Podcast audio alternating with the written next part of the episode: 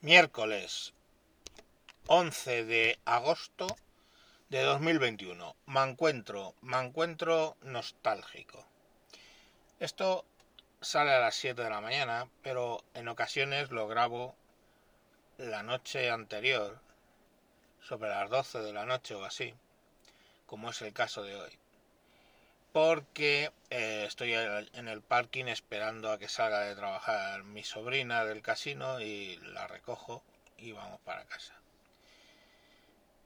Y me he acordado que hoy es, vamos, eh, aunque esto lo estáis escuchando el 11 y es la fecha que he dicho, lo estoy grabando la noche del 10, que es San Lorenzo, eh, patrón de San Lorenzo de Escorial, que vivo muy cerquita, y también porque marca la fecha aproximada en la que se ven las llamadas lágrimas de San Lorenzo, que son eh, nosotras que las Perseidas, pues un grupo de estrellas fugaces que pasan cada año en la misma época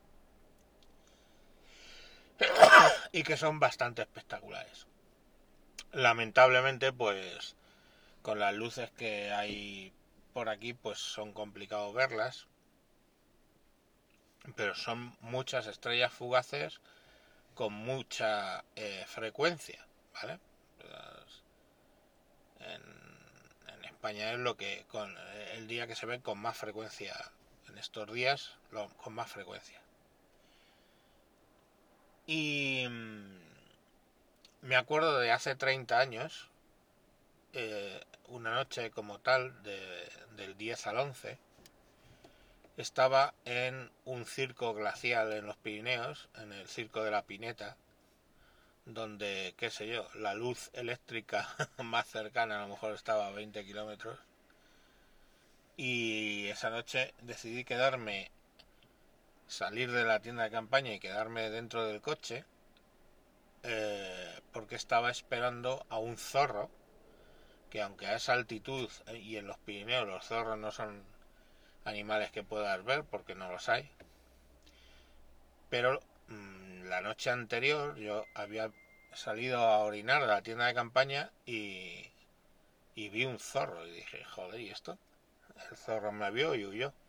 Entonces ese día delante del coche había hecho a ciertos metros había hecho un agujerito y había metido trozos de spam de estos de carne en lata y me quedé ahí esperando a ver que, viniera el zorro.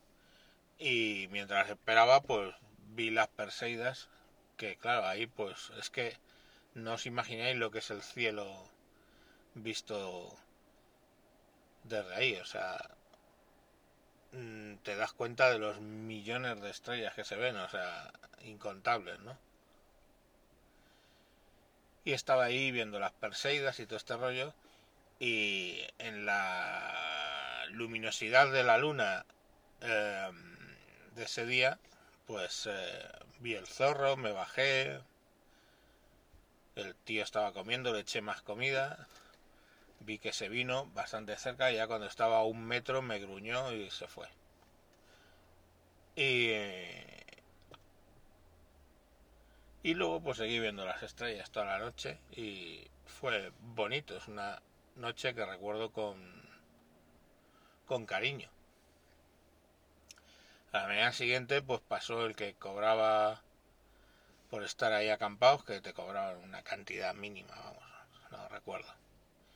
Por el hecho de poner la tienda, acampada libre, pero pues por recoger un poco y tener unos cubos y todo ese rollo, pues te cobraban algo, estaba yo prácticamente solo.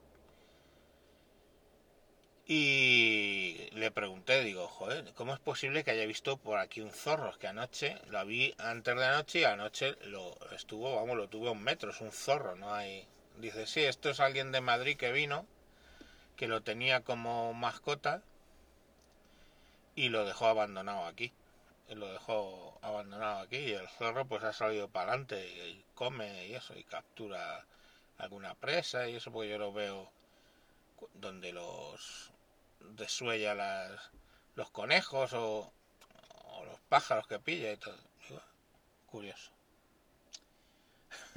Curiosamente luego el tipo se fue y tenía las llaves metidas dentro del coche, era un Citroën BX, cerré la puerta con las llaves dentro del coche y del golpe de la puerta pues saltaron los los cerrojos y se quedó cerrado el coche con las llaves dentro a muchos kilómetros de la civilización y ahí estaba mi hermano y yo con una cara de decir, hostia, lo que ha pasado.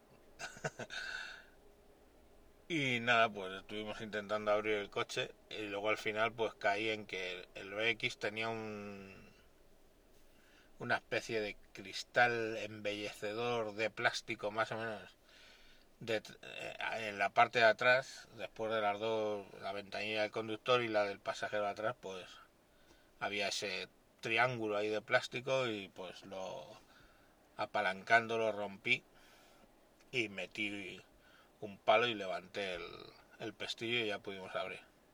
Que luego el resto del viaje pues fue con el con el cristal ese, el plástico ese pegado con cinta americana y ya está. No, no hubo mal. Luego dar explicaciones a mi padre porque era su coche. Y el caso es que, bueno, eso fue un viaje bonito con mi hermano por todos los Pirineos. Pues, estuvimos primero por los Pirineos, digamos, la parte española, en Ordesa, el Valle de la Pineta. El Valle de la Pineta, el circo glacial, está justo a la falda del Monte Perdido.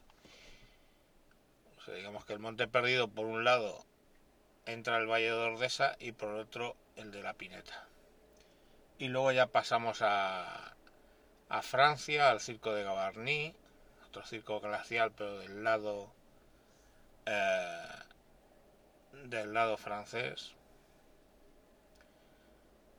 Estuvimos durmiendo en la cerca de la brecha de Rolando, en lo que es, es una especie de meseta que hace ahí los Pirineos, de la que el monte que más cerca está y arranca es el, el Monte Perdido. Y bueno, pues viendo el glaciar y todo esto, bueno, fue un viaje curioso de juventud. Pero bueno, que hoy viendo el cielo me acordé de de aquella historia y pues bueno, pues os la cuento lo que fue, una vivencia de juventud, pues ya os digo hace 30 años. Y poco más, pues eso. Que felicidades a don Lorenzo con un día de atraso y, mm, y mañana más. Venga, adiós.